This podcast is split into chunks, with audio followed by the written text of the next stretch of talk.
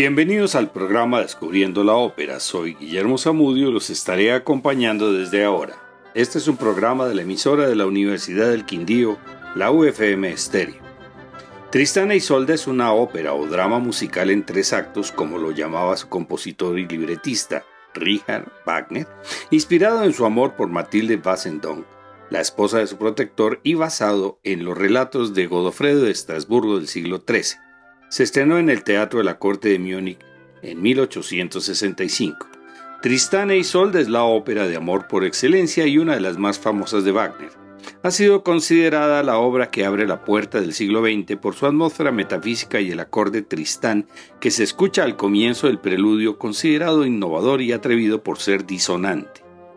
En el dúo de amor del segundo acto, Wagner utiliza fluctuaciones de la tonalidad principal, lo cual hizo reflexionar a los compositores posteriores sobre la posibilidad de romper el sistema tonal occidental para abrirlo a otras combinaciones sonoras, hasta entonces consideradas virtualmente inmutables por la mayoría de músicos, críticos y público de esa época. En esta ópera Wagner profundiza su utilización de leitmotivs, frases musicales que hacen referencia a personas, cosas o situaciones que van apareciendo a lo largo de la obra. Antecedentes. Durante una guerra en Irlanda, el caballero bretón Tristán mata a Morol, guerrero irlandés que en el momento de morir clava la espada en la cabeza de Tristán.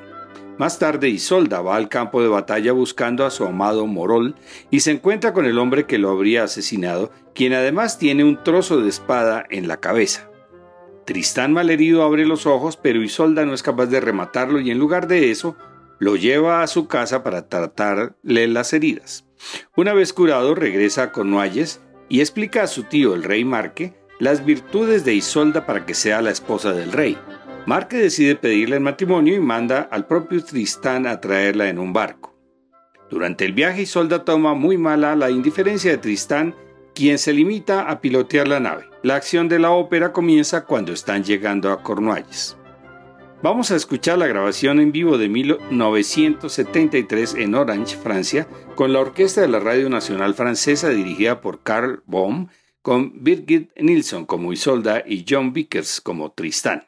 Escuchemos el comienzo de la ópera, especialmente el llamado acorde Tristán, que son las primeras cuatro notas que se repiten durante todo este preludio y varias veces por toda la obra, pues es el leitmotiv de Tristán cada vez que aparece. Otros leitmotiv de este drama musical son Anhelo y Deseo, La mirada del amor, El filtro de amor, El anhelo de morir y La muerte de amor, entre otros.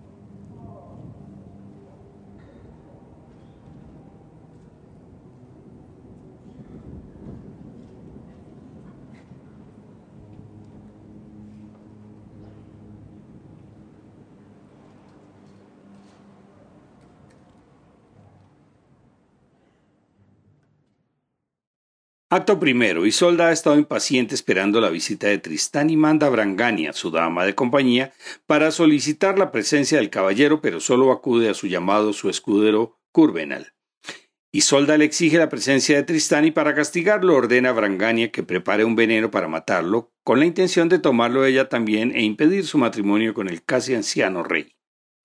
La madre de Isolda le había dado varias recetas de filtros a Brangania, quien no quiere asumir esa responsabilidad en las muertes y en lugar del veneno suministra a Isolda un filtro de amor tan potente que cuando lo beben Tristán e Isolda les despierta un amor intenso e invencible. En ese momento llegan a Cornualles y Curvenal y Brangania tienen que separarlos para evitar que el rey Marque los vea cuando suba a bordo a recibirla.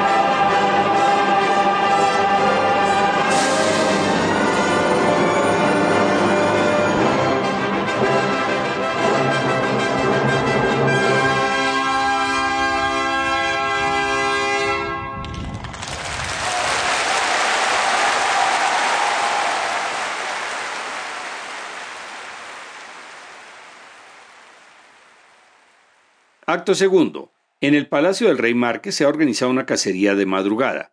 Isolda se prepara para la visita de Tristán, pues no pueden vivir el uno sin el otro, y Brangania le advierte del peligro, pero Isolda no hace caso. De todos modos, se queda vigilando para que no vayan a ser sorprendidos. Llega Tristán y forman uno de los dúos de amor más importantes de la ópera, la expresión del amor sublime. Va pasando la noche y las advertencias de Brangania no surten efecto.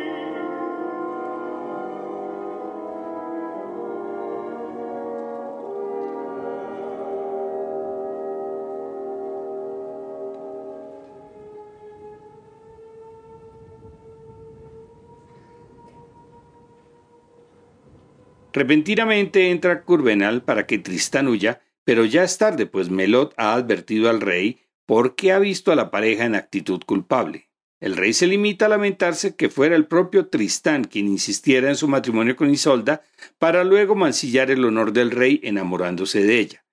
Tristán pregunta a Isolda si quiere seguirlo hasta la muerte, a lo cual ella responde afirmativamente. Luego se en una lucha encarnizada con Melot y el héroe decide lanzarse sobre la espada enemiga para caer gravemente herido mientras Isolda se desmaya.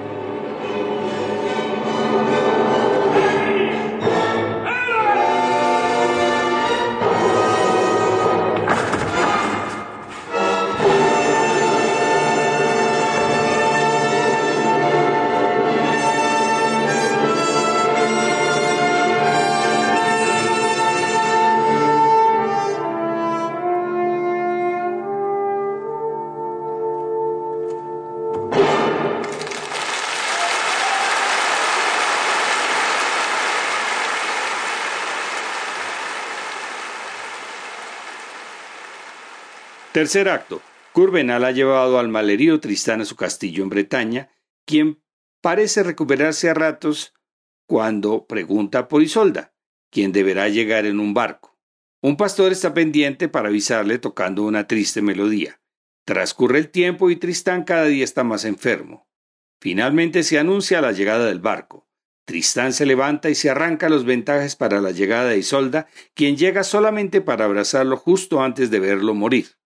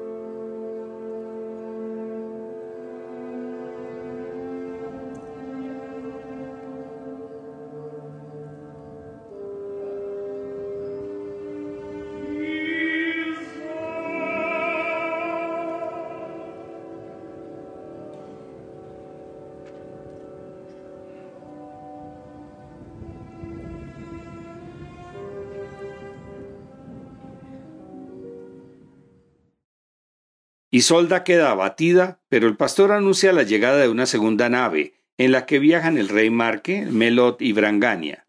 Al ver Curvenal a Melot lo ataca y lo mata, pero ha sido herido de muerte y cae al lado de Tristán. Brangania le dice a Isolda que el rey lo sabe todo y venía a buscar a los amantes para que fueran felices.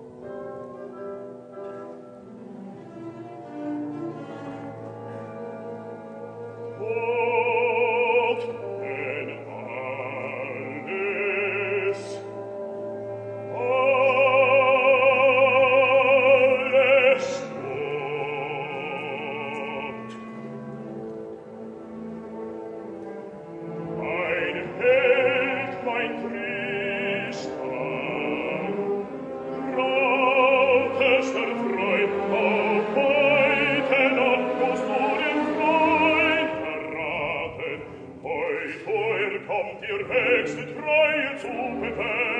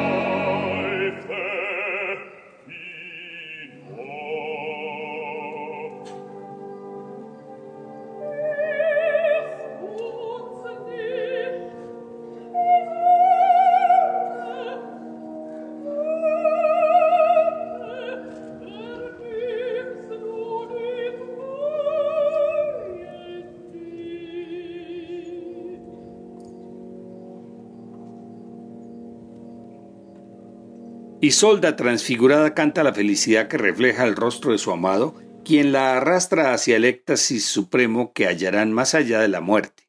Isolda cae serenamente sin vida sobre el cuerpo de Tristán en la escena conocida como Livestod o Muerte de Amor.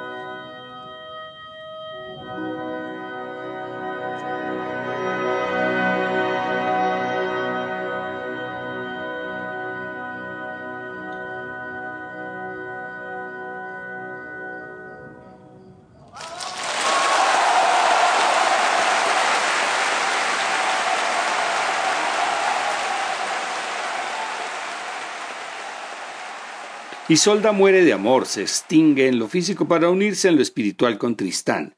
No hay cuchillos ni venenos como en Romeo y Julieta, sino una transfiguración que adquiere un dramatismo musical que no se encuentra en otra ópera. Tristán e Isolda marcó un antes y un después por su estructura musical. Del mismo modo en que los amantes se confunden uno en el otro, la ópera y la sinfonía se abrazan en esta obra, dos géneros que hasta ese momento se habían mantenido independientes, a excepción de las óperas de Mozart y el Fidelio de Beethoven. Es una ópera sin números cerrados que fluye desde el preludio hasta el final de manera continua y sin interrupción, lo cual intensifica la sensación de tiempo suspendido que Wagner persigue. La duración total es de cuatro horas y media, sin contar descansos. En el Festival de Ópera al Parque en Bogotá 2020 se presentó tipo concierto, es decir, sin actuación ni vestuario ni escenografía, en dos jornadas, un día el primer acto y al otro día segundo y tercero. Los roles de los protagonistas son de lo más difícil de representar por el tiempo continuo en que deben estar cantando, además de la potencia que requieren para no ser tapados por la orquesta. La próxima semana presentaremos La Gioconda de Amilcar Ponchielli, producto típico del estilo de la gran ópera francesa, pero con libreto en italiano, en la cual también se alcanzan a ver algunos rasgos que anuncian la llegada del verismo en el apogeo a finales del siglo XIX y comienzos del XX.